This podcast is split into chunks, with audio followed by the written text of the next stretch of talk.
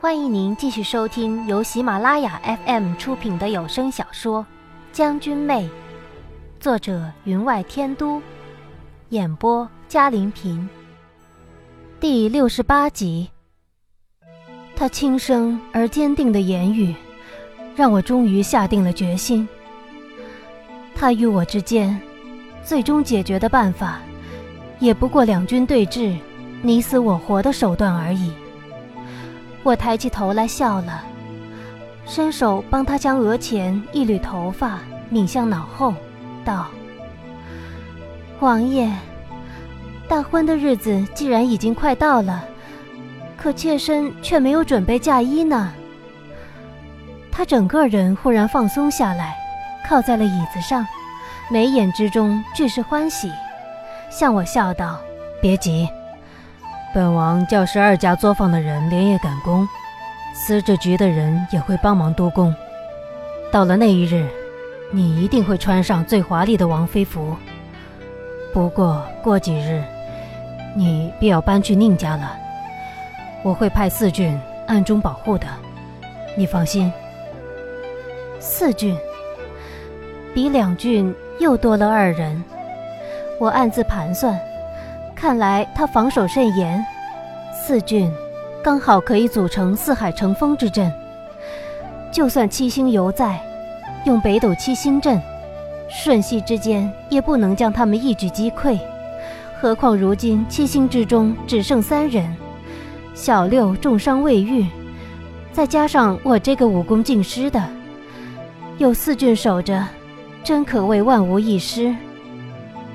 我虽然嘴里已经答应了，可是我看得出，他并不相信我的话。怕是从来就没有相信过我吧？那妾身可要瞧瞧这王妃的婚服，是不是可衬得妾身容颜若花？他眼里露出了欢喜，你定会喜欢的。制作婚服之时，本王叫人用了登山所产翡玉，雕成凤形。嵌在腰带之上，又用杜青山粉金染了丝线，用此绣以缠枝华盛，压坠裙边。绣鞋本要内加目的，因本王想你可能习惯了在草原驰骋如风，不喜如此拘束，因而叫人剃了一件牛筋，用金线贯穿，以充鞋底。如此，婚礼如时间过长，你的脚。也不会疲累。我笑了笑，道：“王爷当真细心。可婚礼不一直都有王爷陪在妾身身边吗？有王爷扶着，妾身怎么会感觉疲累？”他便笑得有些恬然。这些日子，本王总是不能入眠，每一次被窗外风声惊醒。总感觉你仿佛要消失不见，本王与俊将军唯一的联系都会断绝。还好，你答应了本王。烛光将廊柱的暗影投射在墙上，烛影晃动，那暗影便婆娑舞动，将满屋的富贵荣华衬得暗影森森。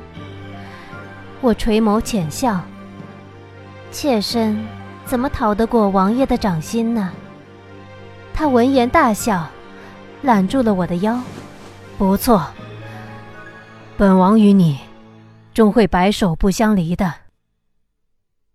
我本来身形就不高，被小七重连经络换血之后，更是矮了两分。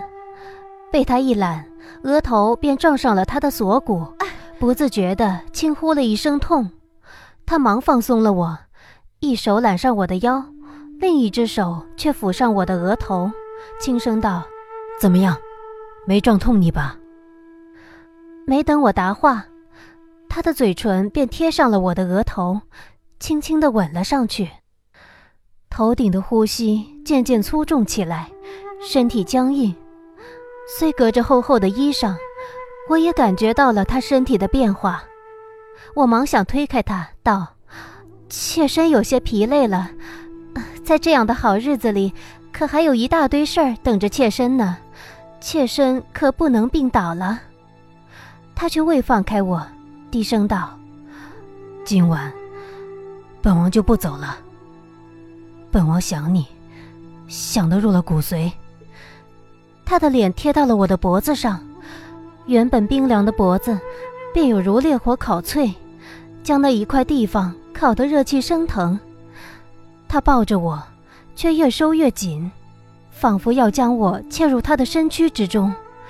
可奇特的是，我却感觉不到丝毫的呼吸不畅。他将力道控制得刚刚好。我低咳了两声，轻声道：“王爷不若等等，妾身与您的大婚就在几日之后。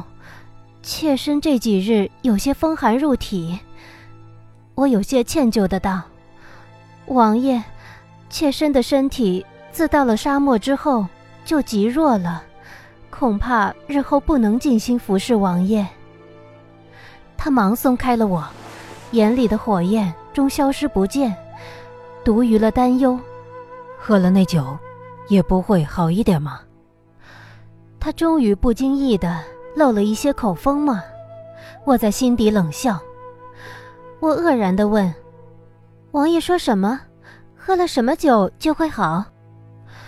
他将头转向一侧，呃，皇叔说你体质极寒，告诉本王用他酿的酒可以调养的好，又叫本王带你去离宫浸温泉。却想不到，想不到王爷为妾身做了这么多事儿，妾身都不知道。他不自在的避过我的目光。本王只是尽力而为而已。说起来，你这病……我明白他没有说完的话是什么。说起来，你这病却是因我而起。如果不是我下令用两种毒来毒杀，怎么会让你如此？他下令之时，可有丝毫犹豫？如果再有一次……他可还会这样毫不犹豫地下令？我轻声道：“妾身的病，又怎关王爷的事呢？王爷千里追踪，可最终不是放了妾身一条性命吗？虽然妾身的武功已经没了，可妾身却因王爷的缘故为阿玉报了仇，使那将他和他的亲族杀于断头台上的人生不如死。说起来……”太子殿下如果被废，秦家土崩瓦解，是不是比让他死更让他难受？他垂头道：“的确如此。”他竟然毫不犹豫地应和了我的话。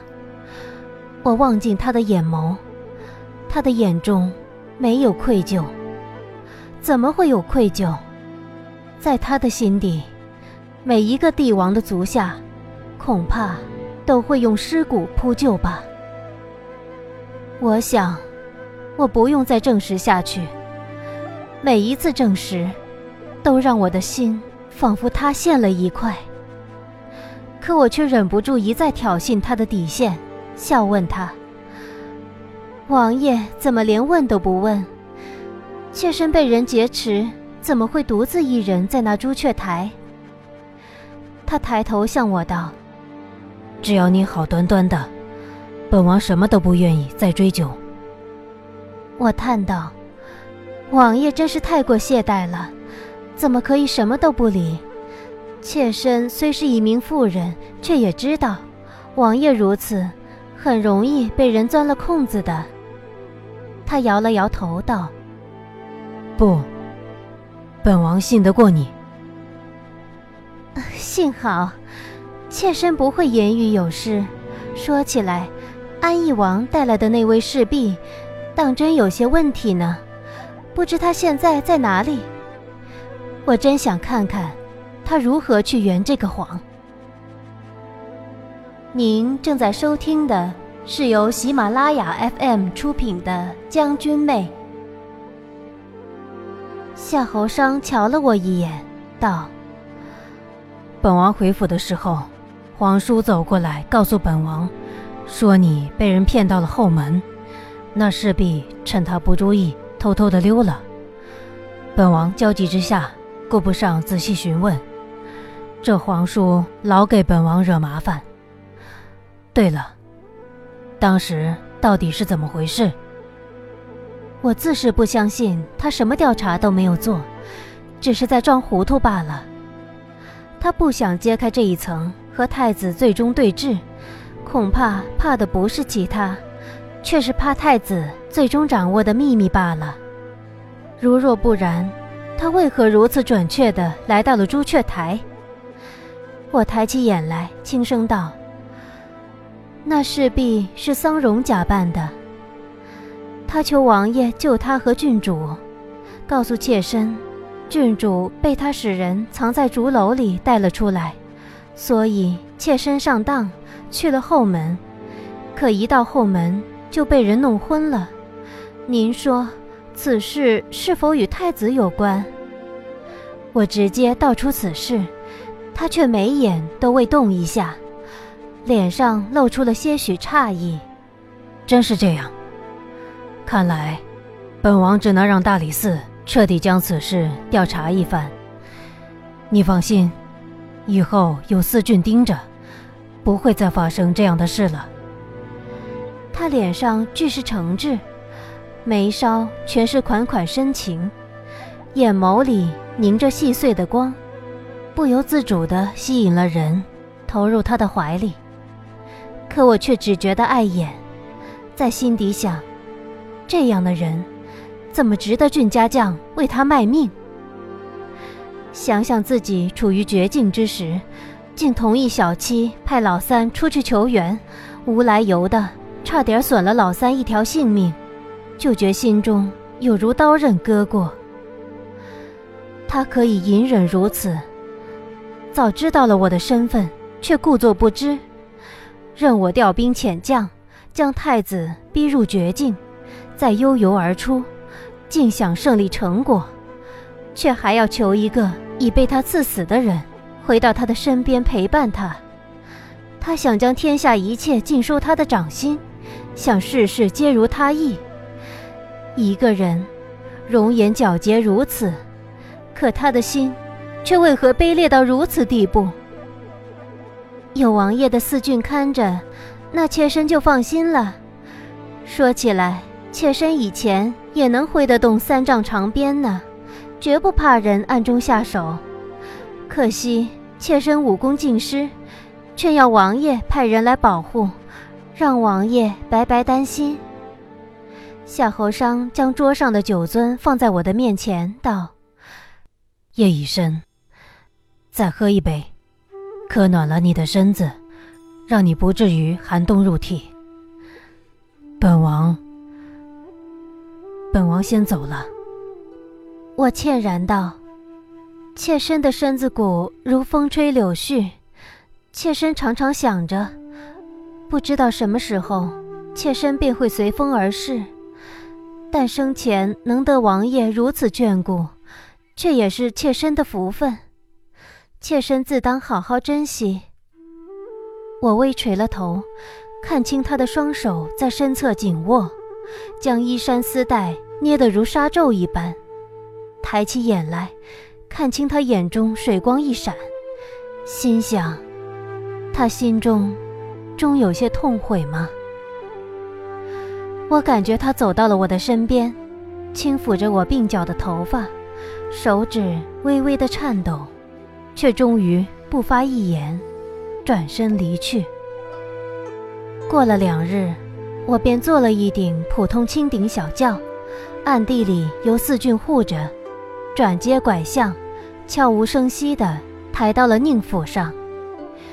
我们的行动虽然没有惊动任何人，可入府之后，宁家家主官至郎中令宁晃月大人，便亲自带了夫人来见。按道理来说，我要称他们一声父亲母亲，可见礼之后。他们没有提起，我便也没出声。他们态度极为恭敬，可宁晃月的夫人杨氏垂头坐在椅子上，偶尔抬头，眼里却是神色复杂。无端端的多出一个女儿，且这位女儿还顶替了自己女儿宁启瑶的位置，嫁给了夏侯商，难怪他心中时有不忿。可宁晃月态度却是极为恭敬的，他对太后本就忠诚，此事想来太后也插了手，他不敢不从。有侍婢用朱红盘子端来了沏好的茶，送到我的手上，一揭开盖子，便有一股清香扑鼻而来。我拿着慢慢饮了一口，宁晃月便道：“这茶是皇上所赐的恩师玉露，素有养神美颜之功效，想来您会喜欢。”我将盖子不轻不重地置于茶杯上，淡淡的道：“是吗？听闻贡茶恩师玉露，汤色嫩绿明亮，如玉露。”香气清爽，滋味醇和，泡开之后更是根根立于杯底，形如银毫。这茶却是形散乱杂，香气郁腻，滋味嘛更是入口微涩。如果真是皇上所赐，大人只怕是弄错了，亦或大人认为小女不值当，以贡品款待。所以随便弄了些茶来糊弄小女。宁晃月尚未开口，那杨氏倒是从鼻子里哼了一声，道：“姑娘怕是从未饮过此等凉茶，所以弄错了吧？说起来，姑娘算是见多识广。可这恩师玉露与一般的茶可不同，只有皇家之人才能饮得到的。”妾身和启瑶去宫中，由太后她老人家恩赏，才讨得了几两。今日姑娘才得以饮到此茶。我慢慢的抬头望了她一眼，脸上微有些笑意，道：“是啊，也许大婚之后，日后随了王爷到宫里拜见太后娘娘，妾身才能饮到此等凉茶了。”启瑶妹妹倒真是好福气，比妾身先有口福。她如何不明白我话里的讥讽？宁启瑶在太后面前再讨欢心又怎样？一样还不是居于我之下，反倒让我这个不知从哪里来的外人得了利。杨氏脸色一白，宁黄月却是斜斜地横了他一眼，他便笑道。启瑶哪里来的福气？姑娘的福气才是真好。姑娘在这府里，如若缺少什么，派人向我取就是了。宁府虽不如王府富贵，但些微的平常物件却也拿得出的。我用手背掩嘴打了一个呵欠，抱歉的道：“啊，平日里在王府。”午时都要小憩一会儿的，今儿坐轿时间长，竟忘了。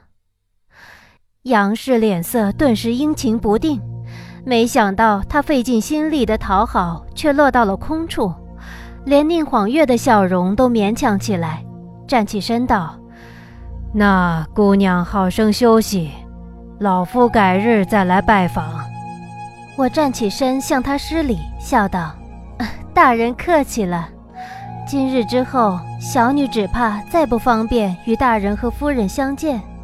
王爷对小女保护的总是有些谨慎过头。宁晃月脸上现出一丝怒意，杨氏更是脸色恨恨，只差没破口而出：“你是什么人？不过一名身份低微的民女，偶被宁王看中得宠，封为正妃。你以为你很了不起吗？”没有家世护着，还不得靠着在宁家弄个身份掩饰，竟对我们，你名义上的父母指手画脚的。两人强忍了不满，脸色再没有刚来之时的热切，神情变得疏远冷淡，淡淡的向我告辞。宁晃月看来极重视这件事，推却了早朝想来和我打好关系。我成了他的女儿，虽是名义上的，但只要是姓宁，日后的好处自是源源不断的来到他处。而宁王感激他关键时刻的帮助，日后如登大宝，对宁氏自是有数不清的恩宠。到了这种程度，这个女儿是不是亲生的，都与宁家有了切肉不离皮的利益关系。更何况，此事夏侯商必求得了太后首肯。但我想，如果我成为宁晃月的义女，给他带来的不是利益，只有麻烦，以及累及全族的灾祸。只怕他要如坐针毡，惶恐如热锅之蚁。那么他会怎么做？我很期待。夏侯尚，这世事并非尽如你意。听众朋友，本集的将军妹就播讲到这里，感谢您的收听。更多精彩有声书，尽在喜马拉雅。愿得一心人，白首不相离，任岁月东流去，今夕知何夕？无人来怜惜，谁解这相思疑？遇见你。